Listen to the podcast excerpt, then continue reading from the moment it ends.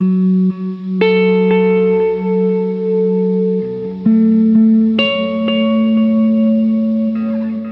是有一个很原教旨的观点，就是如果我一部电影我中间睡着了，我就没有资格去评论区骂导演了。为了让自己不在电影院里睡觉，我去过道里站着把电影看完了。因为我不是刚之前有讲说我是晚睡晚起的嘛，开票又是八点钟，所以我当时在做一个博弈，就是我是早点睡，七点多起来抢票，还是我干脆不睡。那个电影呢，片长六十七分钟，还没有我去的过程花在路上的时间要长。就是我觉得洪尚秀对不起我。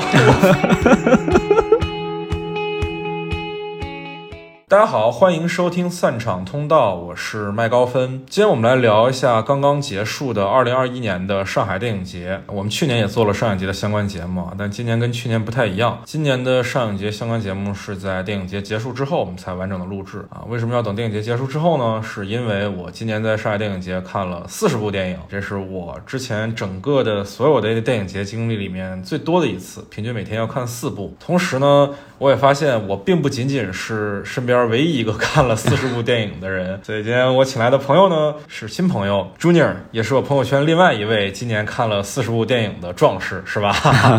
没有没有没有，爱好爱好。大家好，我是呃 Junior，我每一年的上映节都会看个几十部自己喜欢的吧。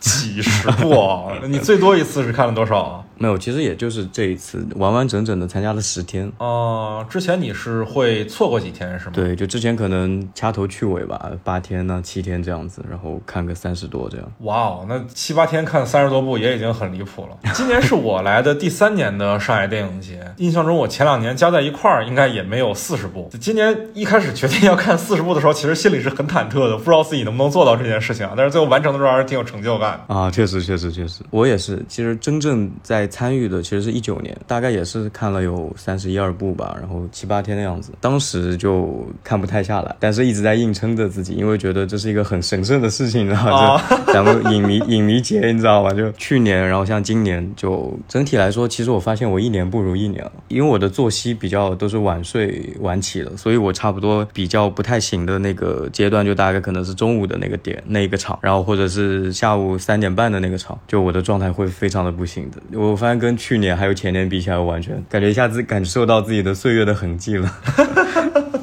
我印象中，我们也是大概去年或者前年在上影节转票的时候认识的，是吧？啊，对对对。但是我得跟听众朋友们说一下，这个事儿很神奇啊！就我跟 Junior 每人都看了四十部电影啊，说是四十场电影吧，因为里面还有一些短片集啊。对。我们每个人都看了四十场电影，但是其实我们只有七场电影是相同的，而且这七场里面我们还没有一场是同场的。也就是说，我们两个 在这十天里一共看了八十场电影，但是没有一场是同场的。这个事情也是非常非常难得。我觉得非常非常难得了，这真的是。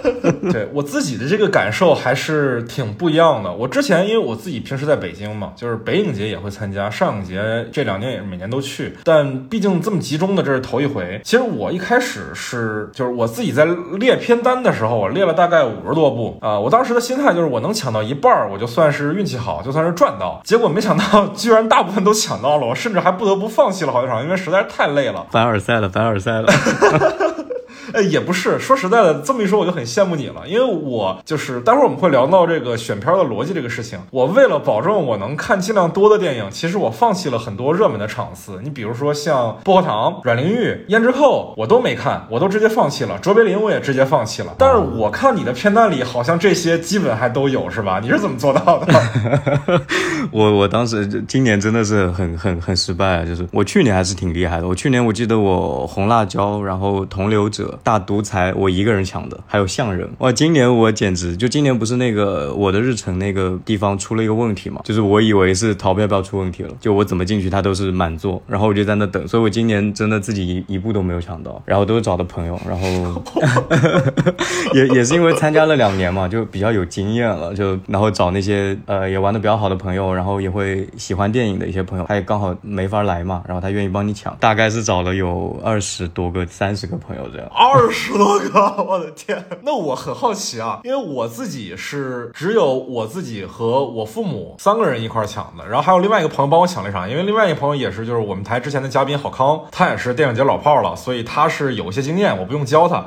但是我父母之所以是跟他一块抢，是因为我就在他们旁边，我就很好奇，你二十多个朋友，你要怎么去教他们怎么抢呢？我是一把手一步一步的教我父母怎么操作，他们才能帮我抢到票。那你这二十多个朋友，你是不可能这样的吧？啊，我我当时是这样的，我自己在那个备忘录里面编辑，就是那个文案，第一步怎么做，然后你会看到一个什么，然后你再去点什么，你再会看到一个什么。如果他怎么样了，就是如果不是按我预期的来，你要怎么怎么办？大概写了洋洋洒洒，可能有写了小几百字。哇，发给我每一个这样的朋友，然后我朋友当时就跟我讲说，玩了这么多次看了都有焦虑了已经。当时还录了视频，用自己的手机去录屏，然后类似于你怎么点开淘票票，然后淘票票要怎么改你的定位，然后进到首页，然后怎么样怎么样怎么样，这样一步一步连文字带视频的给他们发过去。哇，那这个是不是可以发到我们听友群里？到时候大家都很厉害，手上都很多票，是吗？明年我们就有好几百人可以帮我们一块抢了。那我很好奇啊，你一天最多是看几场？有三天是一天五部的哦，其他的时候都是三四部是吗？对，其他是三四部，三四部这样。我发现你安排的确实比我科学一些啊。我有一天是一天六部的，然后那天其实生不如死。六月十七号，非常非常非常的累。你这六部是是是怎么怎么怎么会有六部出现啊？就是早上八点半一场啊，然后十点四十五一场，然后下午一点一场，三点半一场，六点一场，然后八点五十一场，六部。好好好，可以可以。你等于就是上面上午的那个时间，你看了三个哈？对对对，就是八点半和十点四十五，一般不会有人连看两场的，但是我那天就刚好连看两场了。你是等于八点半到十点半，然后十点四十五直接接上了？呃，没有，八点半到十点那场其实不是特别长，一个半小时的片子。对，是一个动画片儿，那个酷爱电影的庞博小姐，那片子本身也很好看。早上第一部看得很轻松，没有打瞌睡，很不容易。但是看到下午的时候真的特别累，尤其是我那天有两部特别老的片子，一部是这个莱昂内的《荒野大镖客》，还有一部是那四几年的黑色电影鼻祖嘛，《马耳他之鹰》。哇，就是那两部真的是，这这尤其是下午傍晚的那个时候，就是整个人啊，就是一点精神都没有，要掐自己的大腿，然后闻风油精来让自己保持清醒。那你是真爱就是这样，我我我其实对不起大家影迷的，就是我有点惯自己，就是我如果真的很困了，然后真的有点不行了，我就可能把头一歪我就睡，我会眯一会儿。十分钟、五分钟这样子，但是我有个很神奇的体验，就是我发现，当你特别困的时候，你在这部片子，你小睡个五分钟、十分钟，你起来你会特别有精神，状态特别好的把那一部看完。但是我是有一个很原教旨的观点，就是如果我一部电影我中间睡着了，我就没有资格去评论区骂导演了。也对，也对，其实是是这样，是这样。其实今年还真不是我最难熬的一次的这种观影体验，就算一天六部，其实因为题材、因为类型比较不同。所以其实看起来也没有那么的辛苦，而且没有特别长的片子。我一天六部的时候，最长最长也就是不到两个小时而已。但是我去年还是前年上影节有一次经历是真的，几乎是挑战了我不睡觉的这个记录，是看西兰的那个《野梨树》，那是一个三个多小时长的片子，而且西兰后期的风格嘴非常的碎，台词量非常大，聊的很多话题我一点儿都不感兴趣。哇，那一次我甚至夸张到为了让自己不在电影院里睡觉，我去过道里站着把电影看完了。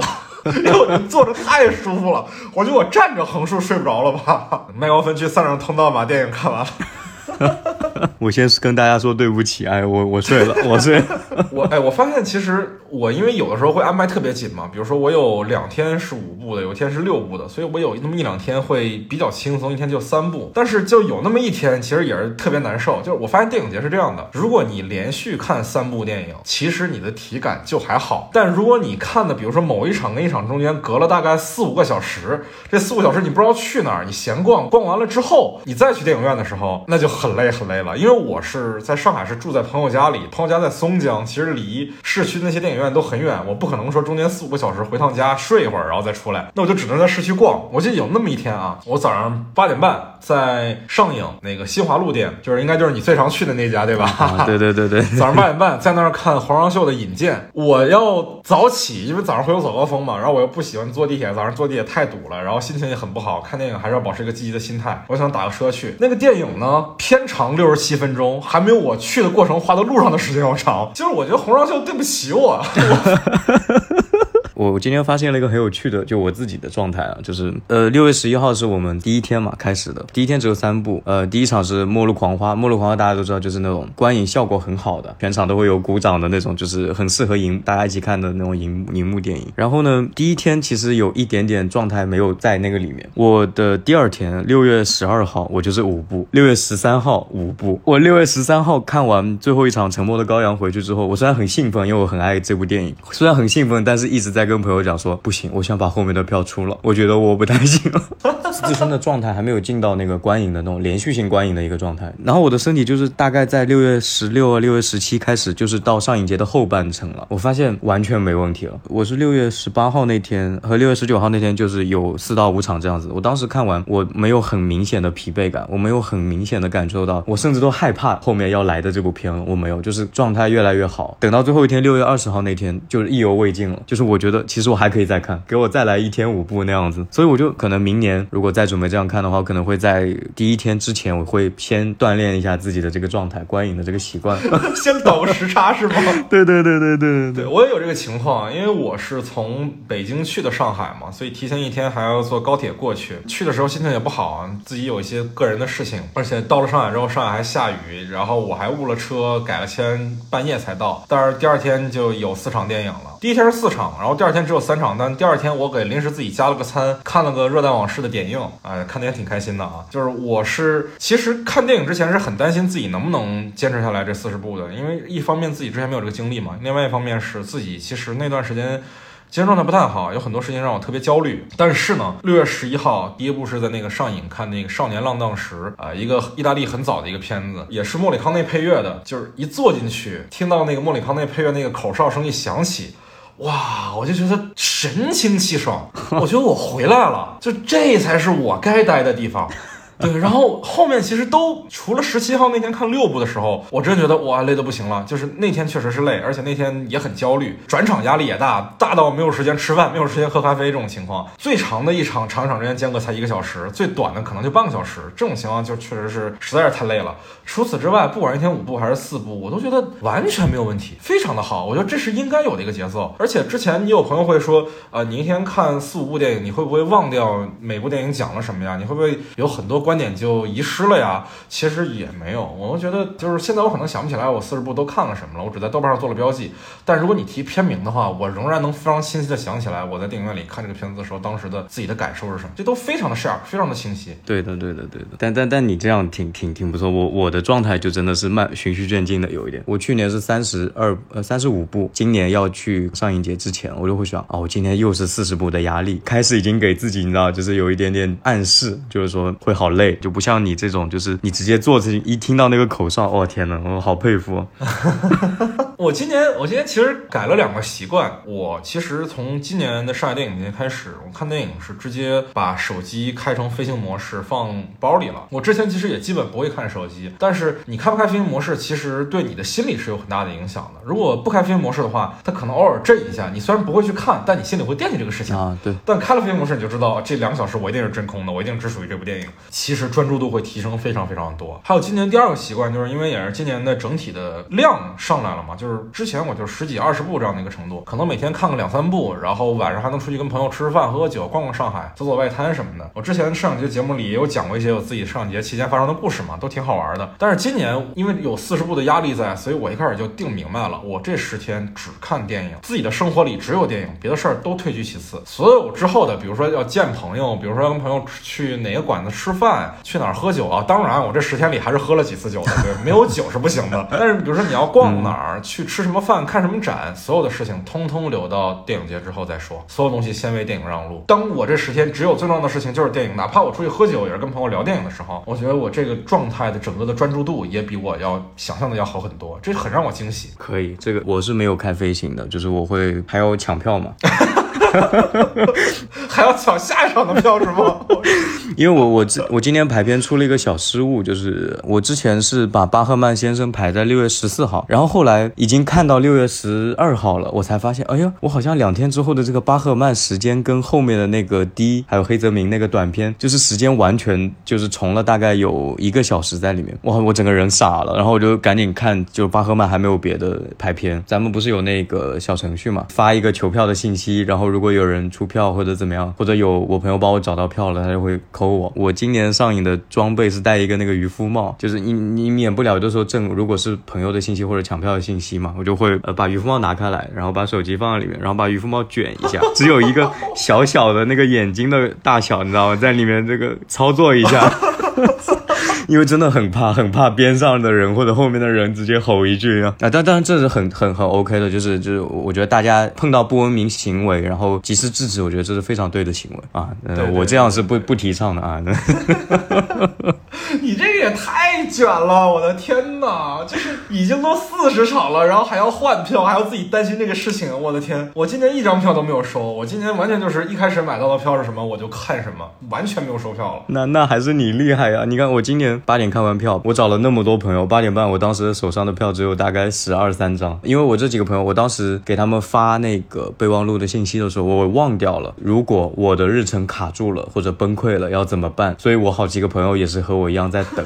百密一疏啊，真的是百密一疏。那我们现在还要聊一聊这个事情啊，就是今年淘票票这个事儿，这个反正我朋友圈已经有一堆人在骂了。B 站 UP 主命之下的主理人郭连凯同学直接就在朋友圈开始骂，说这个淘票票怎么样怎么样怎么样，然后直接把他所有买的票啊，他也就买到一张 EVA 的破，然后直接出掉了，不去上海了，机机票酒店全都退了。牛逼！来讲讲今年这个事儿是怎么回事儿？其实今年最早淘票票第一轮说是八点放票，对吧？对对对。但是八点的时候，发现好多场次直接给取消了。比如说，你像艺海、像大光明什么的，大光明是直接满座，艺海是取消，给人一种非常暗箱操作的感觉。是这些场次是没了，还是说被黄牛包包圆了，还是怎么着的？完完全全不透明。当时就大家就已经炸了一轮了。呃，他第二轮开票，我记得是十二点，十二点的时候，所有有二楼的电影院，你比如说大光明、美琪这种的开始开了，但是艺海还是没开。然后我有好多场都安排在艺海，最后我都不知道从哪儿听说一个消息，说艺海一点开。然后一海一点确实开了，所以才有第三轮售票。我是三轮都轮轮都守在这个页面里，所以最后才买到了四场电影。今年我能买到四十场，完全不是因为我手速快、网速快，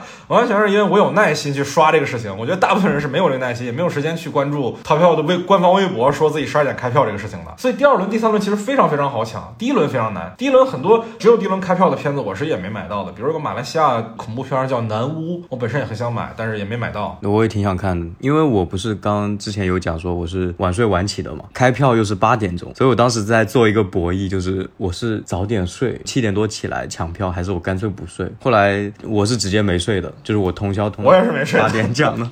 所以哎，那那这一点你真的厉害，就是你等于一直通通到了一点钟，就把第三轮的票都抢了。对对，哇哇哇，那那你太厉害，我我是当时八点半我是我人崩溃了，八点四十我发了一个朋友圈说我是个废物，八点五十我就睡觉了。我是每次电影节，不管我抢到几张票，我都一定会亢奋很久。要么就是我没抢到几张票，然后在朋友圈跟别人一块痛骂淘票票；要么就是我抢到很多张票，然后我把我的日程做出来，抛了一张特别长的图发在朋友圈，在那 show off。无论怎么样，我都会特别精神，然后我精神好几个小时。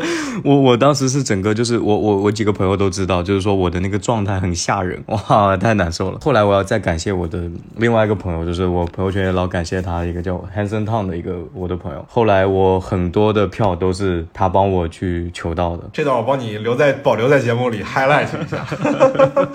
我今年是这样的，就是我我可能选这部电影之后，我就已经要选这部电影的影城了，就在哪个地方看。也就是说，我不存在说，比如说啊，快乐圣诞，如果我没抢到，我不存在说我去抢别的场，我就抢这个。就是我在开票前定好的这个这个日程表，我一下都没有变，就是我就按这个来抢，抢不到我就不要了。就是如果看不到求不到票，我就不看了。啊，那也就是说你是是我理解一下，是你是影院优先，然后片目在其次，是吗？呃，我是那那我顺便就讲一下我的选片嘛，就是大概选片那个逻辑，就是我会先看所有的片单嘛，就然后把我的第一优选，比如说《快乐圣诞》、像《薄荷糖》这些我必看的，我又觉得视听语言非常非常优秀的，我就会把它定在上海影城，就那个 Cinity 厅，它的亮度和它的音音响是绝对是最好的，秒杀其他所除了环映的那块激光 MX 啊，就秒杀所有的影院了。所以我像必看的这些电影，我是一定定在上海影城，就只抢那一场的。然后剩下来可能就会第二梯队的，我就可能尽量能选好的影院就选好的影院，不能选我就看有没有有时间，那就再把它填上。然后第三梯队的就是可看可不看的，我就再去看一下我的排片里面空的那个档有没有我第三梯队的，有的话我就加进去，最后排出来四十部的。啊，那聊到这儿，我们可以聊一下上海电影院这个事情啊，就是很多原教旨影迷或者说是外地来的嗯上海看电影的朋友们会比较迷信有以下几家电影院啊，比如说美琪大戏院，比如说大光明，比如说艺海。然后美琪跟艺海是有啊票根，对对对，特殊的票根的。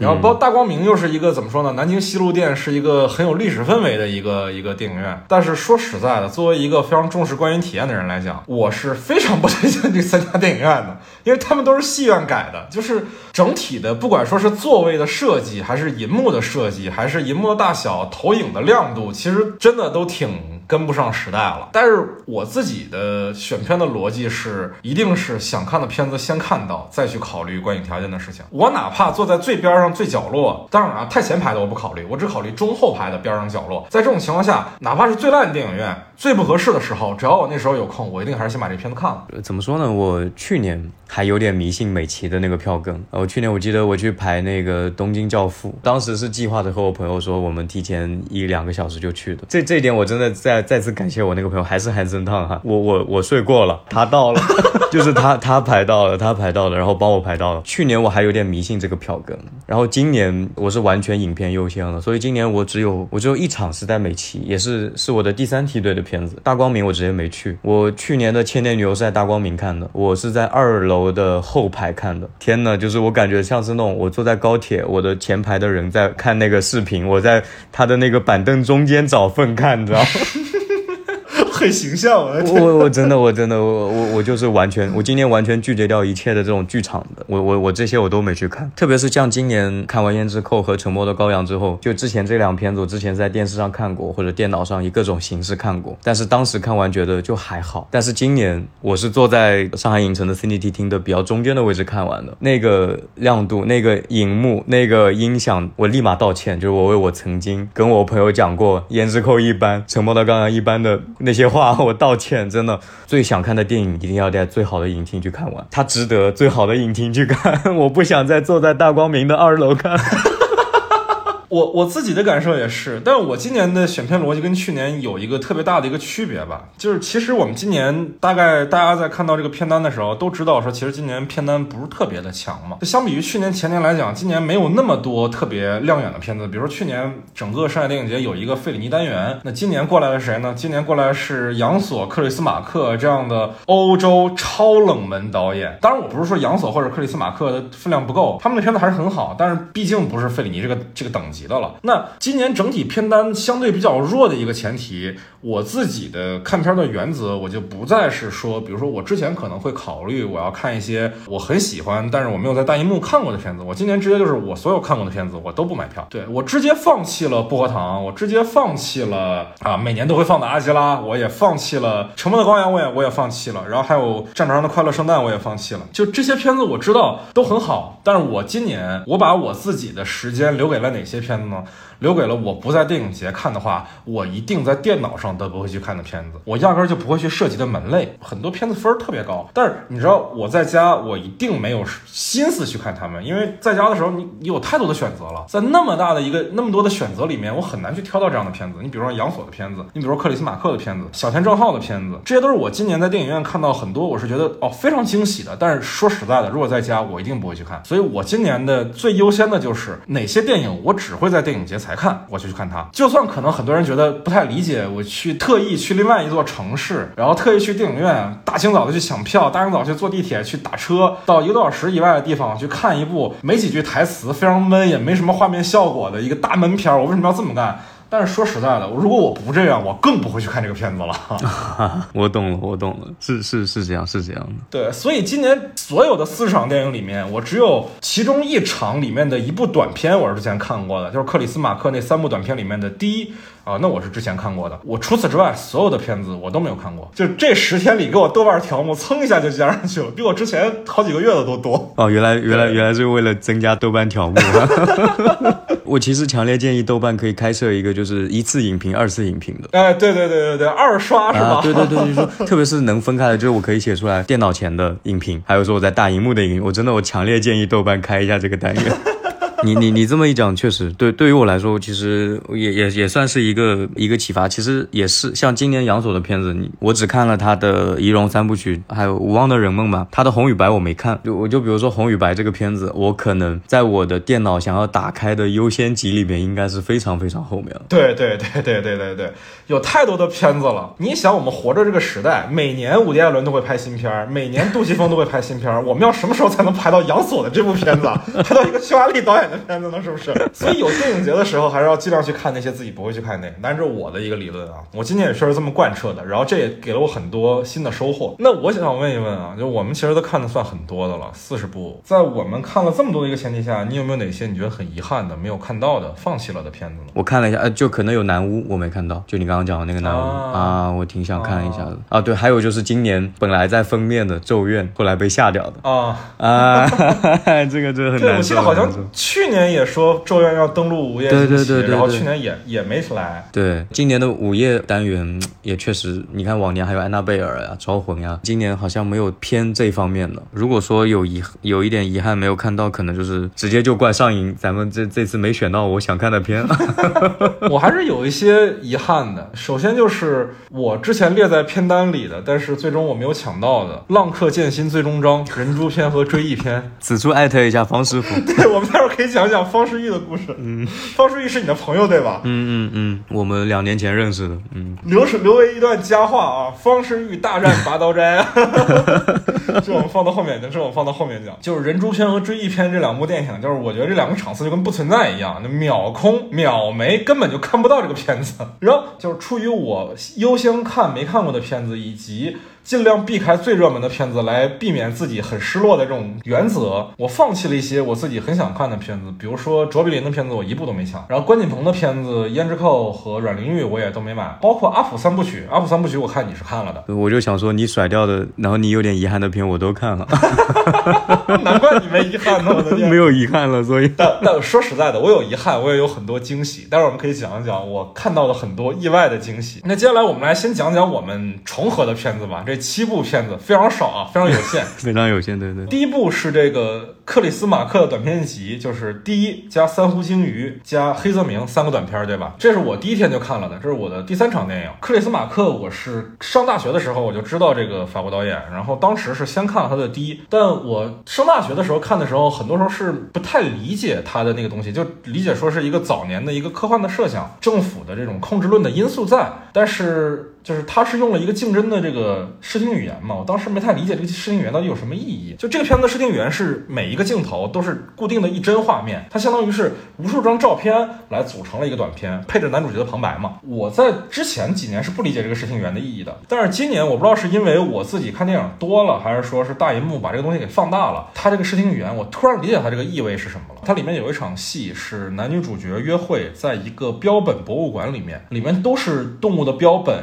但是。因为不论是主角还是那些动物都是定着的，所以你看那些标本的时候，你感觉他们就像活着一样，然后就有一种强烈的环境给人带来的恐惧。这跟这个片子所表达的这个主题，就是一种控制论的政府把你像提线木偶一样操纵这种感觉是非常非常相似的。这块很让我惊悚，而且这块是我今年才才体会到的。你就你你你这么一讲这个片子，我就在想，就是你在看这个片的时候，你所知道的是标本它是静止的，因为因为它之前一直在竞争，所以你认为在动起来的画面和人物。活着的人物，它都是静止的，但是到了这个地方，标本这个地方，它原本应该是静止的，但是因为前面的铺垫，你会觉得它好像在动，好像活着，这就造成了一种诡异感。对，就是你想，为什么我们拍特别快的东西爱用慢镜头来拍？其实是一个道理，就是我要把一个静止东西拍的栩栩如生，拍的像活的东西一样，那我就把其他东西都拍的静止，然后它就显得像活的一样了。对对对对，这挺妙的。是是挺妙，是挺妙的。我我我当时是因为我之前没看过这个片，我当时对这个导演也等于无了解吧。我首先看到那个女主角眼睛眨的那一下，我当时觉得，哇，那这个导演感觉在和我们对话，你知道吗？你是不是觉得我在放 PPT？其实不是啊，这是电影哈，这是电影，非静止画面。然后就是再是这个短片它本身的这个故事设定，然后到最后的，对，它是有一个反转的，所以我们这个也就不在这儿过度讨论剧情了。对对对，所以就不讲这个剧情。故事。对对对对对，所以就那个地方的那个小反转，个人还是哎。挺有意思，蛮喜欢的，然后就收尾了，就结束了。哎，挺喜欢你你讲到的那个标本那个地方，当时自己就感受到了诡异感，但是我当时也确实没有去细想。然后你这么一讲，那确实是很很有意思。对，相比而言，其实它剩下的两个短片就逊色一些吧。那两个其实都是纪录片。然后，首先我觉得纪录片就不是一个特别适合发挥作者的。作者性的这么一个题材，然后同时，我觉得里面很多这个片子的趣味的点，都有一种西方人，尤其是他作为一个法国的这种左派，去看日本这样一个右翼文化横行的这样一个文化的视角上的一种调侃。他调侃居多，其实没有那么多严肃的讨论。就黑泽明跟那个三户金鱼哈，他都有一个旁白在，就是拿日本人开涮。当时观影效果挺好，就大家都有在笑，对，甚至还有鼓掌的。就是说日本捕鲸业嘛，说日本这个国家特别暴力，喜欢切东西。如果身边没有东西可以切的话，他们就切腹自尽。这个点真的是，而且好像 Q 了两三次。哎呀，对对对对对对。你包括后来拍黑泽明的部分的时候，也是他经常调侃日本人办事太。正经就是他拍了一个自己很喜欢的画面嘛，一个逆光的武士从马上下来的一个画面。然后他在拍照的画面的时候，他自己还配旁白说啊。这样逆光的漂亮的画面是不会出现在正经的日本的武士电影里的。但是既然我是只是拍个纪录片的，那我就这么拍了吧。就这些小心思就是很有趣哈。我觉得像三无鲸鱼和黑泽明这样的纪录片里面，我自己最觉得有趣的地方就是，呃，一个明显的左派视角的人去一个右派的环境里拍右派的内容。我自己的政治观点其实相对来讲比较中立吧。我在看他去左派的视角去调侃右派的时候，我会觉得他和右派都会有一些自己不能自圆其说的地方。就是我和。克里斯马克以及克里斯马克的被摄者，不管说是这个日本人，还是说黑泽明本人，都会形成一个微妙的角力，就是日本人在克里斯马克面前想展现的他们的是什么样，然后克里斯马克想给我呈现的他们是什么样，克里斯马克想给我呈现的他自己又是什么样，这东西都是有一些微妙的关系在的，还是挺好玩的。对，接下来我们来聊一聊这个我们两个为数不多的重复的一个导演的两部片子啊，就我们来聊一聊杨索这个导演。我这次在电影节上看了他的三场。电影啊，其中包括《仪容三部曲》这三个短片，《静默与呼喊》一个八十分钟的长片，《无望的人们》九十分钟的长片和一个清唱剧九十分钟长片。然后你是除了清唱剧以外，你也都把那两场都看了对吧？看了看了看了。但而且我是这样的，我是把《无望的人们》跟那个《仪容三部曲》是放在一起看的。那天只有三部，那天前面是看了一部《爱玛》，就是那种比较轻喜剧片，然后想说轻轻松一点，然后后面就开始看。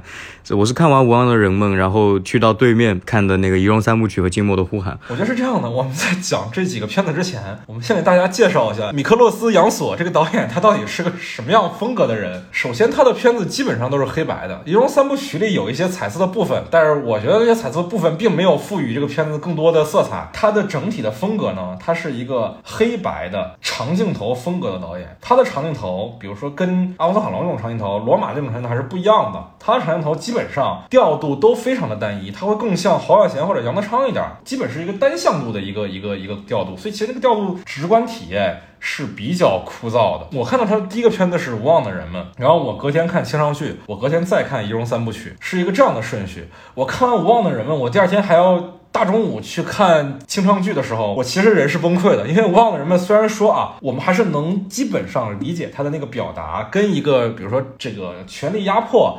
跟一个权力对人的同化，底层人民斗底层人民的这个逻辑是是有关的。那毕竟这个杨索他是匈牙利背景嘛，然后他的早年间，他其实在清唱剧之前呢拍的长片都是苏联的政治宣传片。从清唱剧这部片子开始，清唱剧很多时候被他视为是他的一个真正意义上的处女作啊，因为他之前拍都是苏联那种红色电影。清唱剧开始他才是开始独立表达，然后这样的一个导演，他肯定很多时候会。去调侃权力制度的对于人的压迫。但是说实在的，拍的太抽象了，看的太累了。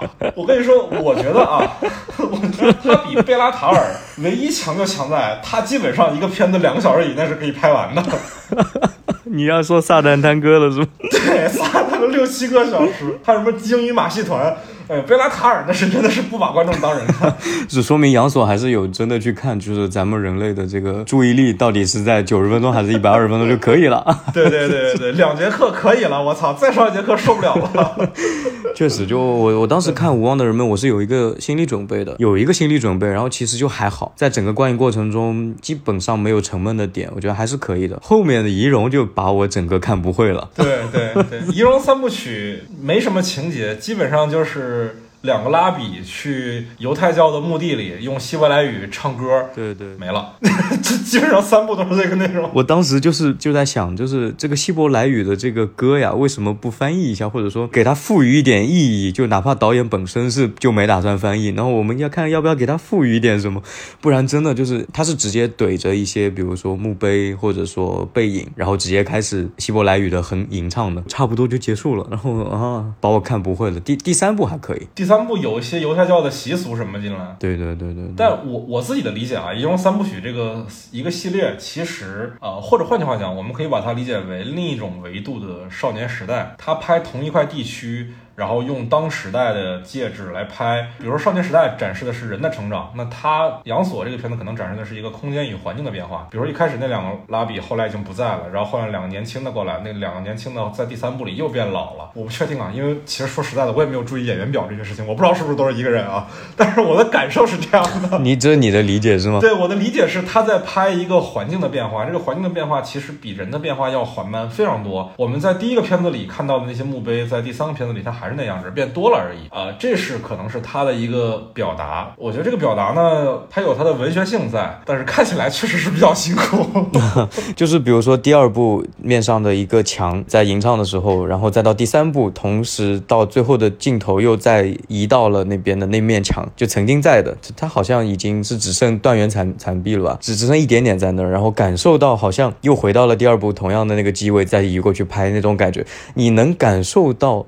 导演好像要说什么，就是说好像是时代变迁，好像是物是人非，好像是从黑白变彩色，这么长的年岁的那个跳跃，它发生了什么这个地方？但是你又无法去有一个非常具体或者强烈的一个东西呈现出来给你。不管你爱与不爱，都是历史的尘埃。啊 但是说实在的，这个我今天看的杨紫另外一个片子，就是因为我没买到红与白嘛，就是红军与白军，我是没买到的。但是我看了清唱剧，清唱剧我非常推荐大家看一看啊，这是杨所当时其实风格没有。那么的强烈，其实他的年代离呃无望的人们没有那么远，我印象中就隔了三年。但是其实他那时候的风格跟后来完全不一样，他那时候就我的感受是很像安东尼奥尼的，很像安东尼奥尼拍夜的那种那种感觉啊。故事的开始是一个外科医生嘛，然后他见证了一个病人在病床上被宣布死亡，然后又活过来的这么一个事儿，对于他来讲大受影响。他之前是一个非常浪荡的人，但是在此之后，他突然开始觉得自己的活着这件事情缺乏真实感了，去跟一个一个女人去分。开是一个这样的过程，其实挺像安东尼奥尼的那种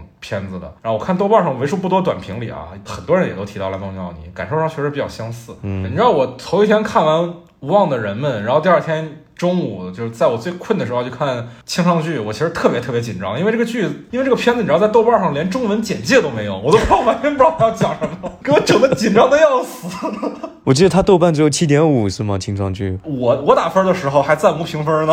啊啊，他他是无评分是吧？他不仅没有简介，他也没有剧照，然后他的海报还是一个特别奇怪的一个一个造型的东西，就根本 get 不到这个片子想讲什么。对我自己当时要看清唱剧有一个很重要的原因就是。他已经都少到没有开分了，那我觉得，如果我这次不看，我不说我以后会不会看吧，我以后有没有机会能看到，那都两说了，那就趁现在赶紧看了吧。就就我帮你说，就你以后必不可能看。确实，然后，然后我们接下来，我们俩还都看过的是一个意大利电影，对一个不容怀疑的公民的调查，片名非常长啊，它是收录在那个莫里康内单元的嘛，它是莫里康内配乐的，这片子配乐也非常的鲜明啊，跟我们传统观念里理解那种辅助叙事的电影配乐的逻辑完全不一样，它这配乐特别的强。对对对对对，当然也跟故事本身有关系。一方面，莫里康内这个人本身他的性格就是他的片子里配乐都是主角。你像那个莱昂内拍片子是莫里康内先写了配乐，他才去拍片子的。但是这一部呢，对一个不容怀疑的公民的调查，它其实它本身是一个讽刺剧，这个讽刺还讽刺的挺尖锐的，挺辛辣的。尤其是发生在意大利这样一个曾经是法西斯国家，后来有了红色风潮，几经动荡，其实一直不太确定自己的这个。民族精神、民族信仰应该建立在什么之上的一个地方，就特别的有意思。我觉得还是需要先大概讲一下这个故事啊。故事里有一警察，然后这警察呢。他是一特别官僚，然后特别认为政府就应该强硬，就应该把暴力镇压视为常规手段的这么一个人，其实挺法西斯的。然后也不知道他哪一天就想就脑子抽了，就是设定里就是这样啊，他去犯罪了，然后他留了一堆关于自己的证据，他就想看看有没有人敢于证明罪犯是他。结果到故事的最后，不是说敢不敢去证明是他了，他被更大的官僚逼着去承认自己的清白，这是非常非常讽刺的一件事情，就是。他甚至没有成为罪犯的资格，这就是所谓的不容怀疑的公民的概念。片子里面有很多特别好玩的地方啊，比如说讲到说意大利调查民情的时候。不是看哪儿投票率给谁，而是看，比如说墙上有多少毛泽东的涂鸦，有多少戈瓦拉的涂鸦，有多少这个马克思的涂鸦，来看自己的这个公民的政治取向到底是往哪个方向偏了啊？有一段时间很多人喷这个斯大林，然后有一段时间就很多人喷打倒斯大林。我我当时这个片子其实我是有一点啊，我很难过，为什么呢？就是这这点我要提一下，就是豆瓣的那个简介那个词条，就是直接原封不动的把这个故事讲。出来了，就是你等等于说你已经知道了故事，你就在想他要怎么去拍了。这个片子，你说台词，你说本身的构图，你说等等，其实没有什么特别鲜明的地方。然后就它其实是那个故事。哦，我不是，我不是这么觉得。我觉得这个片子的导演技巧还是挺聪明的。呃，我提几个我印象比较深的点吧，因为我看电影是那种我会把视听放在故事之上的，就是如果一个电影的视听让我满足了，它故事弱一点，我没有那么那么介意。我不知道你有没有注意到，它里面拍到警察那个审讯室。的那个黄色玻璃，那个黄色玻璃是块单向玻璃嘛？在审讯室的另一侧，就是囚犯那一侧，他们是看不到警察这边的。但是从警察这边拍到囚犯那一侧的时候，如果透过这块单向玻璃。那个画面会变成黄色的，但是你是能看到囚犯在干嘛的。那么这个点其实很妙，很多其实电影里都会用到，但是他在这一点里用颜色把这个事情变得特别强调。所以当他在每次不管那个视角是不是真的从那块玻璃出发的，但只要画面里的黄色超过一定比例，我就会觉得这个画面一定非常具有窥视感。就是他在前期对我一个观众进行的视觉上的训练。我在后期完全是已经习惯了这种视听语言了。哦，你说的这个，我我我我完全没有注意到。就是你说的，就是说当视点转换之后，呃，外面的那个警察去看审讯室里面，它是变成了一个黄色滤镜的，是吗？嗯，对对对。哇，我我竟然没有注意到！天，等一下，我看一下这个这这场电影是几点钟的场？哦，下午三点半的场。最困的场是吗？哦，真的，你你讲的这个点，你你说到你这样一说，我都想去重新看一下。就是我我确实没有注意到这个点。他那个包括那个警察局的置景，其实都是挺挺特别的。就是它不是一个特别现实主义的片子，人物的这个行为的逻辑，包括置景，包括他跟那个他的情妇的人物关系啊，都是挺超现实的。然后这种超现实其实本身给这个故事带来很强的一个预言性嘛。但是它本身确实是个预言。那那你刚刚讲到的跟跟他情妇的那个关系，这点倒是预言的那种感觉的。对对对对对，它里面拍的真的很好玩，就是他。他跟他情妇每一次约会，男主角本身是个警察嘛，所以他每一次约会的时候都会模仿他所经手过的一个凶杀案的现场，然后把自己的情妇所打扮成一个现场的死者。对，所以当这个女主角第一次就第一句台词就是今天打算怎么杀我，然后他就他就被男主角杀了。我当时其实在想啊啊，那这个这个悬念有了呀，那我要怎么理解他那句话呢？他是知道自己要死吗？然后后来他一次一次抽丝剥茧，把这人物关系给铺开。我觉得这个事情就很妙了。节奏感也很好。我我我最后注意到的就是最后的最后，就是那个啊是窗帘吗？还是什么？就外面的那个帘子，百叶窗。对，然后人物是静止不动的，但是通过那个窗子的运动，你感受到那个男主角跟其他的那个管那个编制里面那帮人一起好像在往上升。哎，那个地方我觉得蛮有意思，他们好像就跟同流合污的那种感觉的一样嘛。对，就感觉这些人坐着电梯上去了，而且那是一个固定镜头，它纯粹是靠那个百叶窗的自动的往下降来制造这种效果，人很妙。对，那个地方很妙，那个地方很妙。接下来我们都看过的是《铁道员》，一个九九年的日本的经典电影。其实我一开始对这片子期待不是特别高，因为这片子最早是我台的另外一个嘉宾，就是孟获，之前参加过我们坂本龙一那期节目，他给我推荐的这部电影。我在选片单的时候，他其实也不是在我必抢的那一那一栏的片子里，但是我后来去看了一下整体的这个片子的评分，还算是今年的日影里比较高的一部。然后又是高仓健主演，然后好像还是属于那种影迷都该看过的片子之一。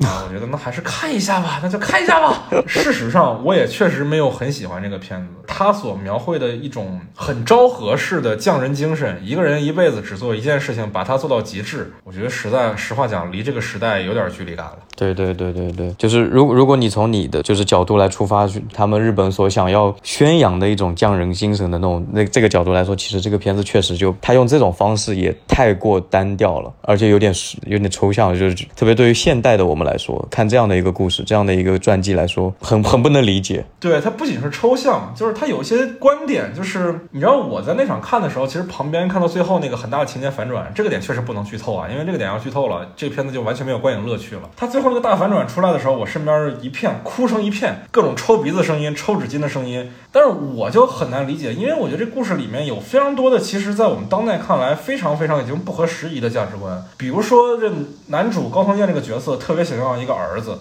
为什么想要一个儿子？是因为他希望他儿子可以继承他铁道员的这个工作。就首先，你特别想要一个儿子，在当代就已经是一个挺容易被攻击的思维了。但同时，你的你甚至想要儿子的，原因是你希望你的儿子可以过你一样的人生。你希望他牺牲他的自我来继承你的东西，更进一步否定了一个个人的个体性。就是其实就我自己，虽然说我比较中立啊，但我是那种中立偏左吧。所以他这样一个特别保守的观点，尤其是所谓这种父传子、子传孙的这种观念，我真的是有点不太自然。因为我小时候就我毕竟是学电影的嘛，然后我学电影这个过程其实是跟我父母抗争了很久的。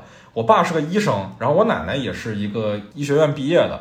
在他们眼里，我就应该去做很正的一个职业，然后我是顶着很大压力才来学了电影这件事情的。所以，当我看到他在说，哦，我就是希望我的孩子能继承我的衣钵，就是去做一个铁道员。然后做铁道员是因为什么呢？片里也有讲到说，这个他们希望能让这个列车带着日本走出战败的阴霾。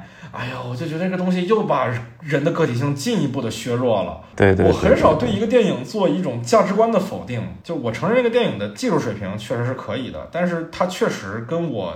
完完全全无法形成一种有效的对话。我看这个片子的时候，全程无法特别入戏，所以他那些技巧，我只能说成功，但对我无效。你你大概是看到什么时候就有一种这样的观感了？就是说，直接开始有点跟价值观上面有点抵触了。我其实也不是抵触他，就是他一直给我抛了一个疑问，就是我一直在想，他为什么啊，就是自己的家都不要了，非要干好这份工作。但直到最后，他给我的理由都没有说服我。我其实不抵触，我其实一直想期待着自己被说服的这个瞬间。间，但这个瞬间直到片子结束，他都没有出现。是的，这个片子我当时当时也确实是带有一个疑惑，你会去想这个人坚守在这个地方，然后再去慢慢有一些他的故事进来，也确实会发出疑问，就是他为什么？但是我是。我这个人，我刚才说，我是那种体验派的嘛，就是我可能到后面之后，小故事进来之后，再加上他的配乐，他的越拉越长的镜头慢慢开始之后，我好像就把这个问一一开始的疑问给抛掉了。我开始就直接去相信这个角色，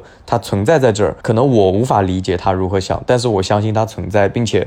相信他去想的那些东西，然后我为之感动了。你完全完了之后，跟朋友出来，我当时跟方师傅一场啊，跟方师傅出来，方师傅跟我讲说，方世玉老师是吗？啊啊！方世玉老师说这个这个片子我要叫他这个我的岳父铁道员什么东西我当时他他 他讲完这个，把我把我拉出来之后。我再去想，其实这个片子真的，其实它是你不说叫男性凝视，你甚至有点国家凝视的那种感觉，是放在现在这个年代。我在想，它是九九年的片子吧？嗯，对，就两千年前的片子，就是放在这个年代，一定是一定就拍不出来，整个编剧就不会这么编，然后台词就是不会这么写。不是，我觉得这个事儿就是很巧啊，就是你发现没有，就是不管说是日本还是中国，就这个电影啊，《铁道员》这个电影。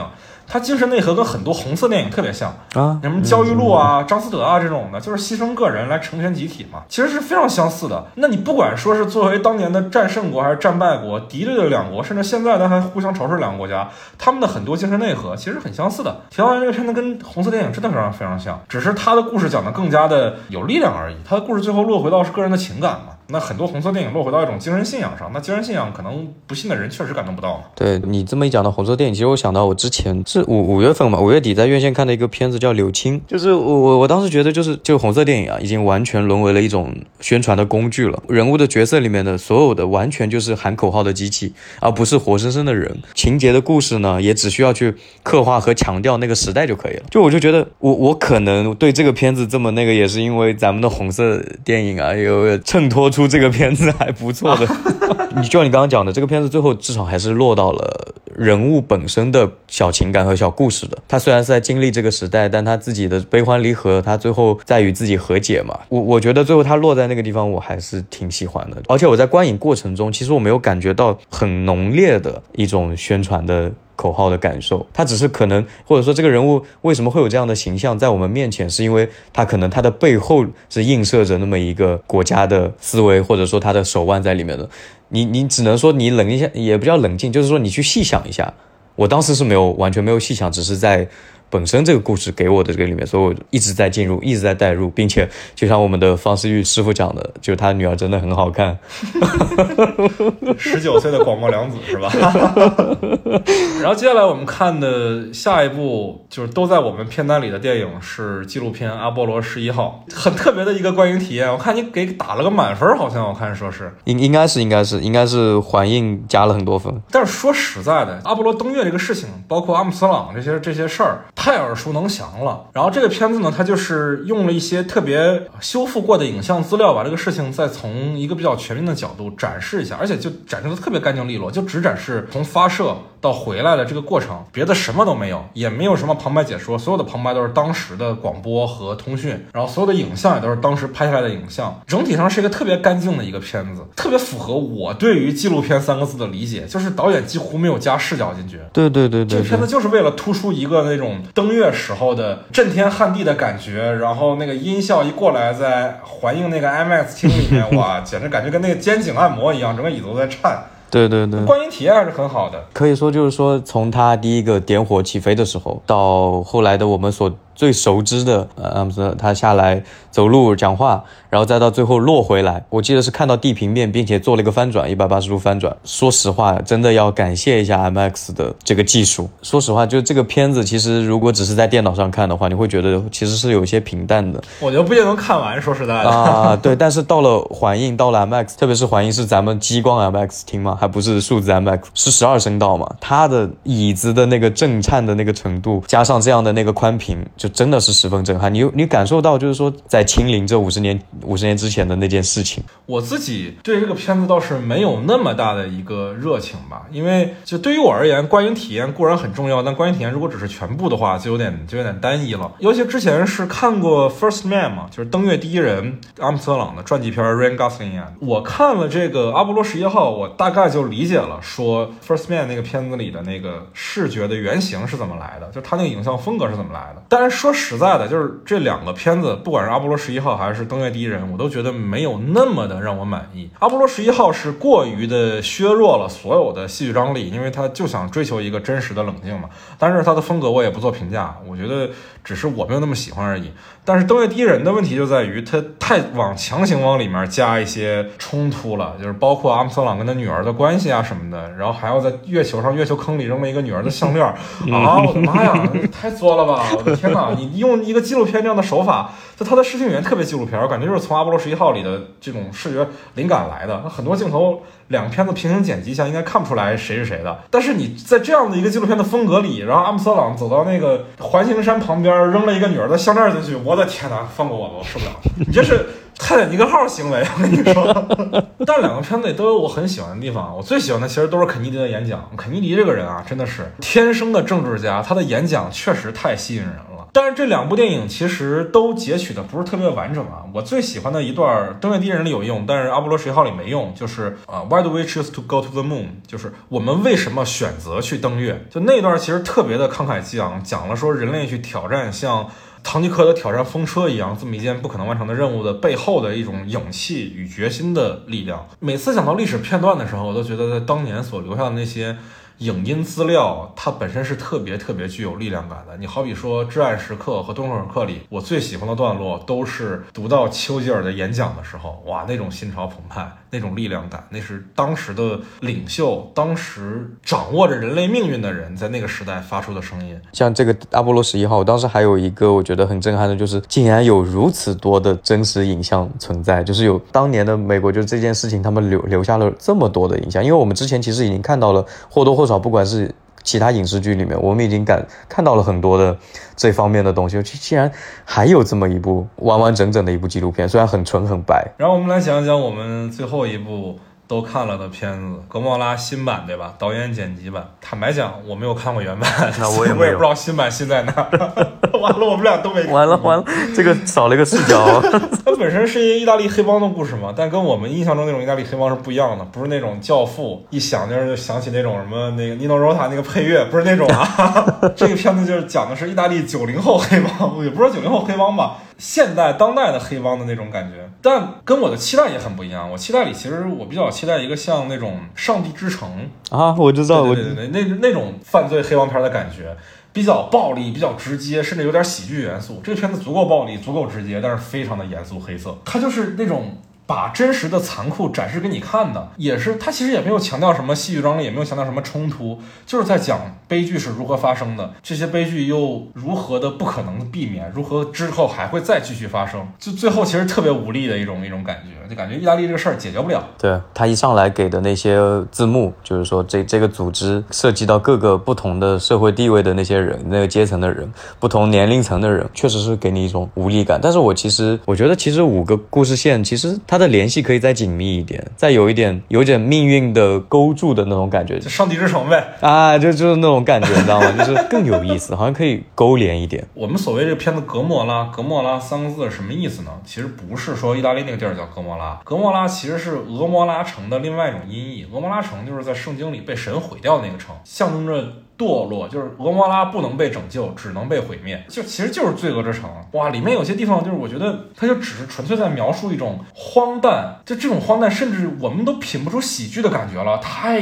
冰冷了。里面我印象中特别深一个细节啊，就是那个黑帮里面吸纳非常多年轻的小孩儿，然后年轻的小孩儿的成人礼是什么？就是他们成人不是说十八岁成人，不是说破处，也不是这种的，也不是说你要杀个人大投名状啊，那也普通了，那也是属于我们这种普通人能想到的。人家想的就是你必须穿上防。弹衣，然后挨一枪，然后你再站起来，你必须得表示你能为老大不怕子弹，你能不怕枪声。然后你知道，就是那个主主角那个小孩挨完枪之后站起来之后，然后人家摸摸他的头，说你现在是个是个男人了。然后他回了家。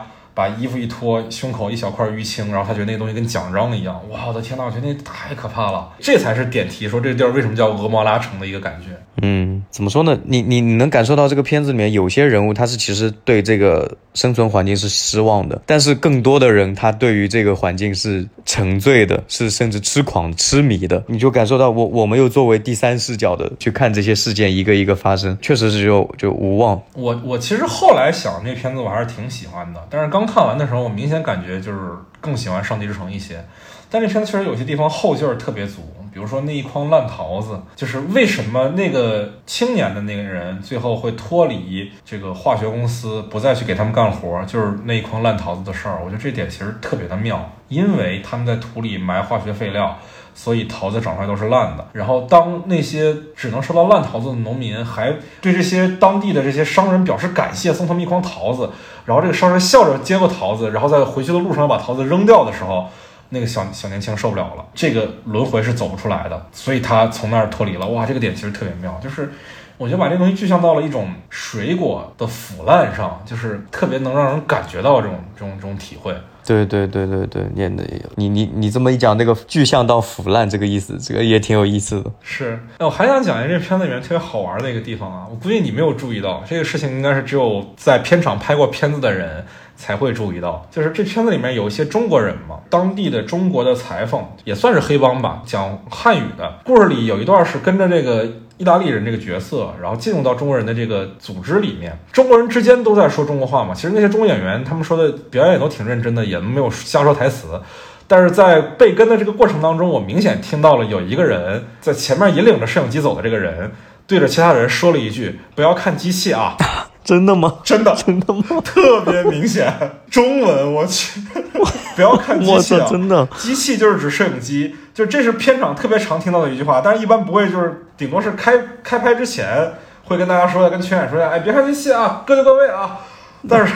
我估计那个演员在演的时候会觉得剪辑师会把这个句话剪掉，因为他也不是对着镜头说的，他是背对着镜头说的。但是剪辑师不懂中文，所以没有意识到这句话是什么意思，把这句话留下来了。本来特别严肃的一个片子，我他妈 直接绷不住笑了。以上就是我们关于二零二一年上海电影节的。特别节目的上半期的全部内容了，在下半期的内容中，我们会聊到更多在这次上海电影节中比较有趣的观影经历，会谈及诸如《薄荷糖》《浪客剑心三部曲》等等有趣的片子，也会聊到著名的方世玉大战拔刀斋事件，也欢迎大家收听，同时也欢迎大家加入我们的听友群，在微信上搜索 After Cine，添加我的个人微信号就可以申请入群了，我和 Junior 都会在群里等着大家，那我们就下期再见吧。Bye bye. Why some say the moon? Why choose this as our goal? And they may well ask, why climb the highest mountain? Why 35 years ago fly the Atlantic? Why does Rice play Texas? We choose to go to the moon. We choose to go to the moon.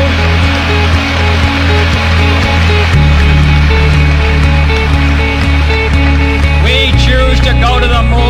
This sophisticated and do the other things, not because they are easy, but because they are hard. Because that goal will serve to organize and measure the best of our energies and skills. Because that